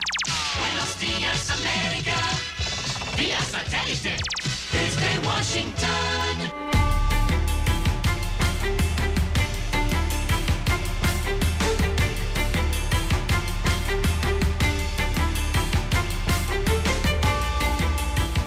Washington, Leonardo Bonet. Intensas negociaciones entre los gobiernos de Estados Unidos y Rusia resultaron en un nuevo intercambio de prisioneros. La estrella del baloncesto Britney Griner por el traficante de armas Victor Boot. Biden lamentó que la negociación con el Kremlin no incluyó la liberación de Paul Whelan, un ex marín estadounidense detenido en Rusia desde hace cuatro años. Lamentablemente, por razones totalmente ilegítimas, Rusia está tratando el caso de Paul de manera diferente al de Britney. Y aunque aún no hemos logrado asegurar la liberación de Paul, no nos damos por vencidos. El secretario de Estado Anthony Blinken agregó que la elección era uno o ninguno. Jorge Agobián, Voz de América. En Guatemala, este exmandatario y su ex vicepresidenta fueron declarados culpables en el primero de varios procesos que enfrentan ante la justicia. Después de permanecer siete años en prisión, el expresidente Otto Pérez Molina y la ex vicepresidenta Roxana Valdetti fueron sentenciados a 16 años de prisión inconmutables al ser declarados culpables de dos delitos en el caso La Línea. La multa equivale a un millón de dólares, monto que el exmandatario asegura no puede pagar. Además, dijo sentirse frustrado por el fallo que apelará. Ambos exfuncionarios fueron absueltos del delito de enriquecimiento ilícito. Eugenia Sagastume, Guatemala. Mexicano Marcelo Ebrard dijo que inició consultas con Perú luego de que el expresidente Pedro Castillo solicitara asilo a México. El exmandatario permanecerá detenido por siete días en una cárcel donde también cumple prisión el expresidente Alberto Fujimori. Ebrard dijo por Twitter que conversó con el embajador mexicano en Lima, Pablo Monroy, quien se entrevistó con Castillo después del mediodía y lo encontró bien físicamente y en compañía de su abogado. Añadió además que la solicitud de asilo para Castillo fue presentada por su abogado Víctor Pérez. Cultivo de amapola en México, la flor de la que se saca la goma de opio con la que se fabrica la heroína, aumentó un 12% de julio de 2019 a junio de 2020 con respecto al mismo periodo anterior, según el informe presentado por la Oficina de Naciones Unidas contra la Droga y el Delito y el gobierno mexicano. COVAX, el programa global para distribuir inyecciones de COVID a países más pobres, pronto se integrará en programas de vacunación más rutinarios, informó Gavi. Señaló que su directorio acordó durante una reunión de dos días en Ginebra esta semana eliminar gradualmente COVAX después de 2023 y enfatizó que las inyecciones de COVID aún estarían disponibles para los países menos favorecidos junto con otras vacunas. Si bien COVAX continúa teniendo planes para los peores escenarios, la Junta acordó en principio explorar la integración de futuras vacunas contra el COVID-19 en la programación central de Gavi, señaló en un comunicado. El objetivo, dijo, es mejorar las sinergias, responder mejor a las necesidades de los países y reducir la carga actual de los países de tener una respuesta de emergencia especializada. La Alianza de Vacunas Gavi es una organización sin fines de lucro creada en 2000 para proporcionar una variedad de vacunas a los países en desarrollo. Ha tomado la iniciativa de la programación de COVAX junto con la Organización Mundial de la Salud y la Coalición para las Innovaciones en Preparación para Epidemias. Hasta ahora el esquema global ha enviado más de 1.860 millones de vacunas contra el COVID a 146 territorios, con el objetivo de proporcionar inyecciones financiadas por donantes a las 92 economías más débiles. El apoyo continuará en 2023, dijo a la AFP la jefa de movilización de recursos de Gavi, Mari Angisara Callao. Tony Cano, Voz de América, Washington. Desde Washington vía satélite y para Omega Estéreo de Panamá hemos presentado Buenos Días América. Buenos días América, vía satélite desde Washington. Noticiero Omega Estéreo.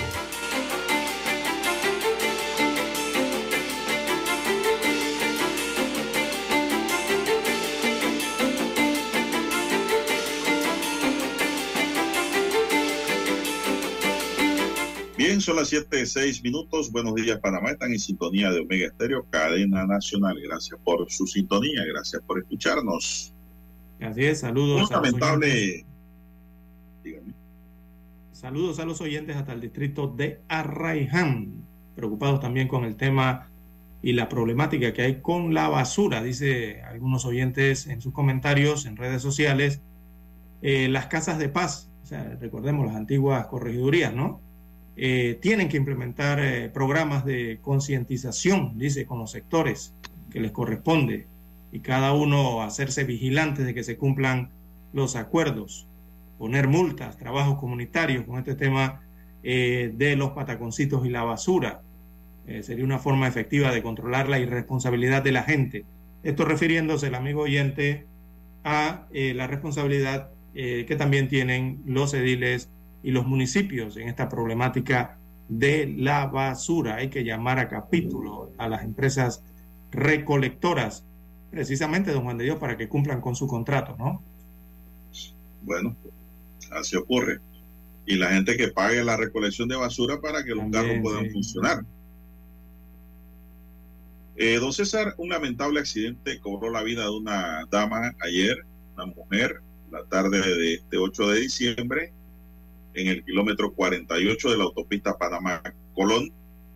Por el momento dice la información que se desconocían las generales de la víctima, quien murió en forma instantánea en el lugar del hecho porque se salió del vehículo. La mujer iba como pasajera en el auto tipo sedán. Se informó de manera extraoficial que el accidente ocurrió cuando el conductor perdió el control del auto. Se desconoce la razón, lo que ocasionó un vuelco. El impacto impulsó a ambos fuera del auto. Al sitio se trasladaron unidades de emergencia para socorrer. Esto, sin embargo, paramédicos que atendieron el caso no pudieron hacer nada ya que la mujer murió producto del impacto en el sitio. El hombre fue llevado al cuarto de urgencia de la Caja de Seguro Social para ser atendido y personal del Ministerio Público se dirigió al lugar para hacer el levantamiento del cadáver y llevarlo a la morgue. Se inician las investigaciones de, en contra del conductor, don César, por la muerte de esta pasajera. Bueno, ¿qué sería, don César, que no tenía los cinturones puestos? Un vuelco, ¿no? Sí, veo aquí que es un Toyota Yaris. Es que se vuelca cuando, según los primeros informes, el conductor pierde el control. Bueno, lamentable el hecho como quiera. Es lamentable porque se perdió una vida y la vida de una mujer en este vuelco. Sí. Exactamente. Bueno, y hay que recordar a los amigos conductores que. Bueno, ¿te quiere decir que hay que usar el cinturón, don César? Uno, uno, sí, exacto. Lo otro es conducir a la velocidad adecuada, por supuesto, y recordarle a los amigos oyentes que eso ya no es una autopista, don Juan de Dios. Eh, ha quedado con el nombre de autopista, porque anteriormente era una autopista de peaje. Pero este tramo carretero de la República de Panamá, que atraviesa allí el, la Raján y la Chorrera, ya se convirtió en una carretera nacional. Eso ya no es una autopista, es una carretera nacional y el motivo es que ya no se cobra peaje. Antes se llamaba autopista porque se cobraba peaje para, para utilizarla. Si usted no quería pagar allí, la autopista, como se le denominaba, usted seguía por la carretera nacional, ¿verdad? La panamericana que ingresa a la ciudad de eh, La Chorrera y conectaba entonces con Panamá. Al hacerse la eliminación del peaje allí y el ensanche, ya eso pasó a ser una, una carretera nacional. Por lo tanto, don Juan de Dios, no es que cuando usted atraviesa ese tramo carretero, usted eh, debe sacar de su cabeza, don Juan de Dios, los amigos conductores, de que eso es una autopista. Eso tiene Claro, límites claro. de velocidad, por eso es que usted ve que se ha permitido eh, la, eh, la apertura de ramales eh, a lo largo de toda la autopista. ¿Usted ha notado eso? Que antes Ah, pero usted me está hablando de la autopista, usted me está hablando de la carretera Rajén La Chorrera, en la, la antigua autopista, sí. pero el accidente no fue allá, ¿Dónde fue? ¿No fue en la autopista? fue en Colón. Ah, perdón, disculpe. Pensaba que estaba hablando de la Está autopista. llevando el hecho para otro lado, don César. Esto fue en la autopista Panamá-Colón. Ah, escuché autopista, pensaba que era la de Reiján. Pero bueno, pero vale la acotación para la autopista que está en Panamá Oeste también, don Juan de Dios. Sobre todo cumplir con los límites de velocidad. Y además que las autopistas también tienen límites de velocidad. Bien, son las 7:11 minutos. Yair Fernando Ponce, de, de 30 años, fue condenado a 60 meses de prisión por los delitos de lesiones personales y daños agravados en perjuicio de una unidad de la Dirección de Operaciones de Tránsito de la Policía Nacional. Yo no sé si usted se acuerda de los videos que circularon, don César, sobre ese tema. La jueza Iri Barría impuso la pena tras un acuerdo de pena entre las partes. El hecho se registró el 9 de agosto de este año en el sector de Limón de la Chorrera, cuando el imputado, mediante un acto violento e intimidatorio, golpeó con su auto la moto en la que le daba persecución el policía. Luego siguió su rumbo, pero fue capturado a la altura de la Avenida los Mártires. Ese fue un video que circuló, don César, en donde eh, alguien grabó cuando el conductor le tiró el carro a la moto y lo sacó y lo tumbó. lo sacó de la vía. Porque el policía iba detrás, lo emparejó y le iba diciendo que se, se orillara. Y él lo que hizo fue tirar el carro motorizado. Le salió barato, ¿eh? 60 meses. Usted se imagina si mata al policía con esa acción, ya no son 60 meses. La cosa cambia. Pero esto fue por acuerdo de pena. Esto ahora irá a un trabajo comunitario, don César. Esto trabajo comunitario yo creo que hay que hacerlo, pero hacerlo de una manera, eso, eso no está debidamente reglamentado, don César, en función social. Por ejemplo, este sujeto que ocasionó este daño, en un trabajo comunitario yo lo pondría a barrer las carreteras y a pintar la señalización del tránsito, donde se esté borrando. Ese sería el trabajo que yo le impondría a él por ese daño que hizo. Sí. Y hay que así entender, eh, sucesivamente, de acuerdo al tipo de delito, por ahí mismo va el trabajo comunitario en esa línea. Ah, que usted le hurtó a una escuela y, o le robó y, bueno, entonces usted va a pintar la escuela después. Va, usted va a aprender a querer la escuela. Y así sucesivamente. Ese es un Estado organizado, pero aquí todos van a parar, son a las juntas comunales, no César. Sí. Yo he notado. Esos son los que en- reciben a los condenados. Sí, en este caso ya de la condena. También hay que hablar aquí, adicional a eso, don Juan de Dios, del vehículo policial y, y de los estamentos de, de seguridad o de policía, don Juan de Dios, Eh, cuando están en la vía y cómo el resto de los conductores deben comportarse eh, cuando estos servidores públicos o vehículos, eh, eh, a ellos le llaman vehículos prioritarios, no por nada, don Juan de Dios. Usted cuando busca el reglamento de tránsito, usted encuentra algo que se llama vehículo prioritario. Entonces, eh, eso tiene un porqué, ¿verdad? Porque regularmente son eh, las unidades de la policía, de los bomberos, del SINAPROC, las ambulancias. Entonces, estos vehículos, cuando hay una situación de emergencia, don Juan de Dios, eh, mm, digamos, eh, les es permitido saltarse las normas del tráfico. Quizás eso para el resto de los conductores, eh, muchos lo toman como que están violando el reglamento de tránsito, pero esto ocurre regularmente cuando hay una situación de emergencia. Y entonces hay que saber conducirse sobre la vía, el resto de los conductores, cuando esto está ocurriendo. O sea, viene un vehículo en persecución con luces, con, con la sirena, ¿no? Eh, va en una situación o a atender alguna situación de emergencia y eh, hay que saber comportarse allí, eh, hay que contar eh, y estar muy atentos en todo momento de las señales luminosas, de esas señales de las bocinas sonoras, ¿no? De estos vehículos que indiquen que se aproxima entonces una patrulla, una ambulancia, no sé, eh, un carro bomba, un camión de bomberos en situación de emergencia. Y esto, primero que nada, don Juan de Dios, cuando usted escuche eso, mejor usted le paso. ¿Y, y, y, y, y por qué? Porque así usted se evita de sufrir algún tipo de accidente, don Juan de Dios. Dele paso mejor, ¿verdad? Eh, eh, y esas situaciones se pueden evitar. Por ejemplo, mire aquí lo que le pasó a esta persona, ¿no? Eh, que eh, la policía la estaba atendiendo eh, una situación y no quería detenerse y lo que hizo fue golpeo- eh, golpearlo con su vehículo. Así que hay que tener mucha atención cuando esas situaciones de emergencia se producen y sobre todo respetarlas, don Juan de Dios, el resto de los conductores. Vamos a hacer la pausa, la última, Dani. Noticiero Omega Estéreo. En Omega Estéreo hacemos contacto vía satélite con la voz de América en Qatar 2022. Presentado gracias a Banco Aliado, tu aliado en todo momento.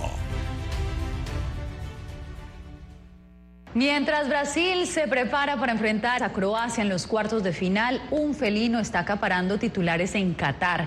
El intrépido gato interrumpió la conferencia de prensa de Vinicius Jr. mientras hablaba sobre las críticas que han generado sus celebraciones durante el encuentro frente a Corea del Sur. La forma en que el animal fue removido por el jefe de prensa del equipo brasileño también ha sido objeto de cuestionamientos. Lo cierto es que tras el incidente, la estrella del Real Madrid dijo confiar en su selección y aseguró que mientras Brasil siga avanzando, él seguirá celebrando.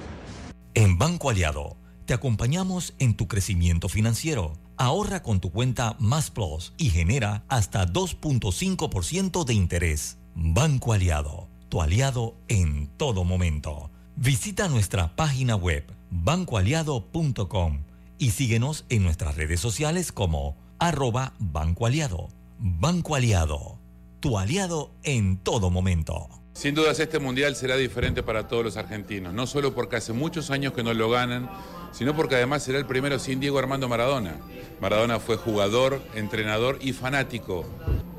Daniel Arcucci, periodista de ESPN, uno de los que vivió de cerca la carrera del 10, nos cuenta cómo se sentiría Diego si viera jugar a esta selección. Estaría muy contento con cómo está jugando el equipo, porque como ha evolucionado, ¿no? Porque arrancó muy mal el equipo aquí en, en, Qatar, pero eh, es como que se reencontró con ese equipo que, como Diego, transmitió felicidad. Esta vez el abanderado de la selección argentina es Lionel Messi, un jugador distinto que ha generado un sentimiento único durante la Copa. Ha logrado una especie de unanimidad de ser querido hasta por los rivales y admirado por los rivales, que ni Diego logró eso, porque Diego generaba divisiones por su carácter. Leo, a partir de su carácter, no lo genera, así que nada, sí, partidos cruciales, hermosos. Mariano Trujillo, ex seleccionado mexicano y actual comentarista de Fox, analiza cómo será el choque de Países Bajos, donde ambas selecciones estarán buscando el pase a cuartos de final. Holanda es una selección que no tiene presión, se espera poco de ellos, tiene una defensa muy buena, creo que es lo que más tiene, con De Ligt, con Ake, con Van Dijk. Eh, conocen a Lionel Messi los tres eh, y están dispuestos al sacrificio, pero cuando tienen que hacerlo. Y si Argentina eh, muerde el dulce de querer ir a atacar y ser el agresivo y creo que puede quedar mal parado atrás y, y, Holanda puede explotar esto. Además de Argentina, Países Bajos también estará jugando Brasil frente a Croacia, seguramente todos pendientes de la salud de Orrey Pelé, que sin duda se estará alentando como lo hizo desde un principio desde el hospital. Soy Nelson Viñoles, enviado especial de La Voz de América en Qatar. Hemos presentado vía satélite por La Voz de América Qatar 2022.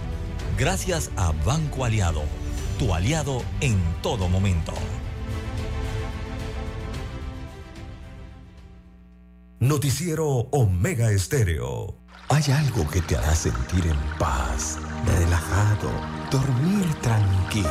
Y es tan simple como mantenerte al día con tus pagos y recargas en línea de celular, metro, metrobús, Panamás, seguros, agua, luz, aseo, boletas, licencia. Entra a www.telered.com.pa diagonal mis pagos hoy y entérate de todos los servicios que puedes pagar por banca en línea desde la comodidad de tu hogar.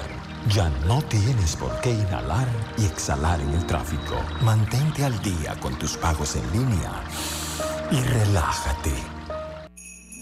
Que esta Navidad esté llena de amor y paz sobre tu vida.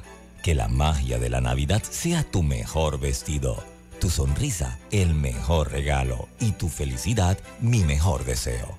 Que en esta Navidad y el Año Nuevo se desborde el amor y la salud en ti. Que los problemas incertidumbres y la injusticia no sean tropiezos en tu vida. Pídele a Dios claridad y solución. Mensaje del licenciado Juan de Dios Hernández Sanjur, su abogado de confianza. A su entera disposición. 6614-1445.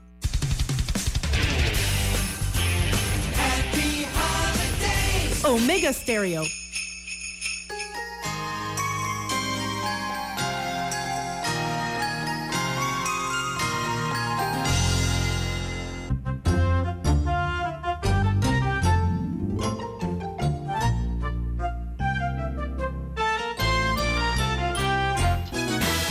Bueno, don César, seguimos, son las 7.22 minutos. Buenos días, Panamá. Oiga, qué música más bonita con aires navideños, ¿verdad?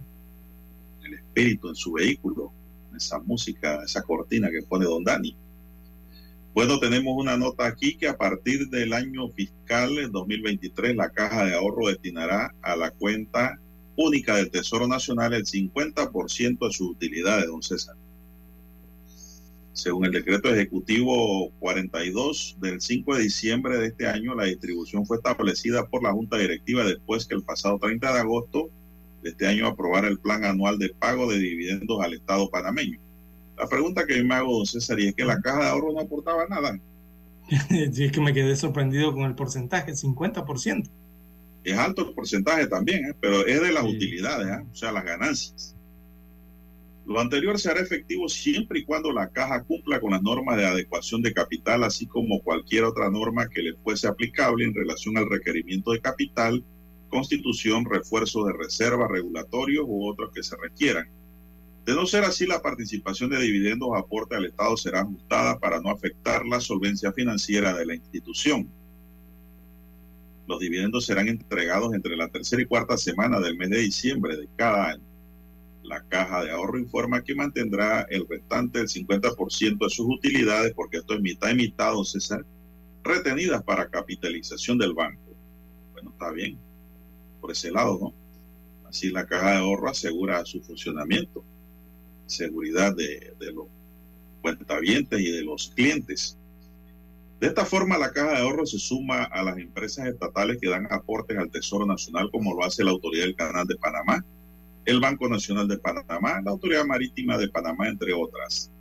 Los aportes destinados a la cuenta única del Tesoro están enfocados a fortalecer las finanzas públicas para los programas sociales, los avances de obras de infraestructura y recursos para la Caja de Seguro Social. En cifras preliminares al cierre de agosto, los activos totales del banco se ubicaron en 5.185 millones de dólares, su cartera de crédito es de 3.831 millones de dólares y de este total, la cartera hipotecaria tuvo un saldo de 2.439 millones de dólares.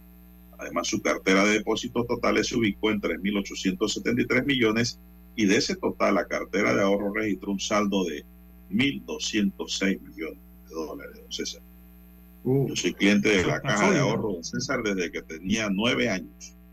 Sí. ¿No? Y es un banco sólido, según esas cifras, ¿no? Para Muy sólido. Y déjeme mi caja. Sí, ahí, bueno, hay diferentes tipos de intereses, ¿no? Y dividendos. Eh, y eh, simplemente es una manera más efectiva, ¿no? De, de, primero, de hacer el negocio bancario, de ganar dinero, porque lo hace la caja de ahorro. Recordemos que tiene préstamos para lo que sea, personales, de autos, hipotecas, eh, préstamos empresariales, de todo, ¿no? Y al final tiene que repartir los dividendos y por supuesto que esos dividendos van para el Estado, porque es un banco estatal. Pero significa al final, don Juan de Dios, de que es un banco sólido eh, en el negocio bancario panameño. Lo único que no me contesta la noticia es si la caja de ahorro daba algún aporte de los dividendos, las utilidades. Sí, queda, queda eso en yo el creo, ambiente. yo creo que sí, porque de lo contrario no tendría sentido que fuera un banco estatal. Exactamente, sí. O anteriormente no, se divulgaba quizás esta información. Si quizás no le se hacía, ¿no? Evidentemente, pero no se divulgaba. Sí, no, la información le falta ese complemento, cuánto aportaba ser. al fisco. Bien, son las Así 7.25 minutos. Tiene una última noticia por ahí, don César. Se nos acaba el tiempo. Eh, bueno, don Juan de Dios, eh, hablando de dineros, eh, el municipio de Panamá eh, tendrá un presupuesto de 310 millones de dólares para el próximo año. Y esto ha aumentado debido a las políticas de descentralización de la República de Panamá. Eh, ahora sí, el Consejo Municipal eh, reveló el acuerdo 239. Y lo digo ahora sí porque todavía estamos esperando que el Consejo Municipal revele el acuerdo eh, firmado y acordado en el que se aprobó el alumbrado navideño y el desfile de Navidad. Todavía ese acuerdo no aparece. Así que tendrán 310 millones el próximo año en el municipio capital para la gestión 2023. Ha sido aprobado. Bien, se nos agotó el tiempo. Daniel Arauz nos acompañó en el tablero de controles en la mesa informativa. Les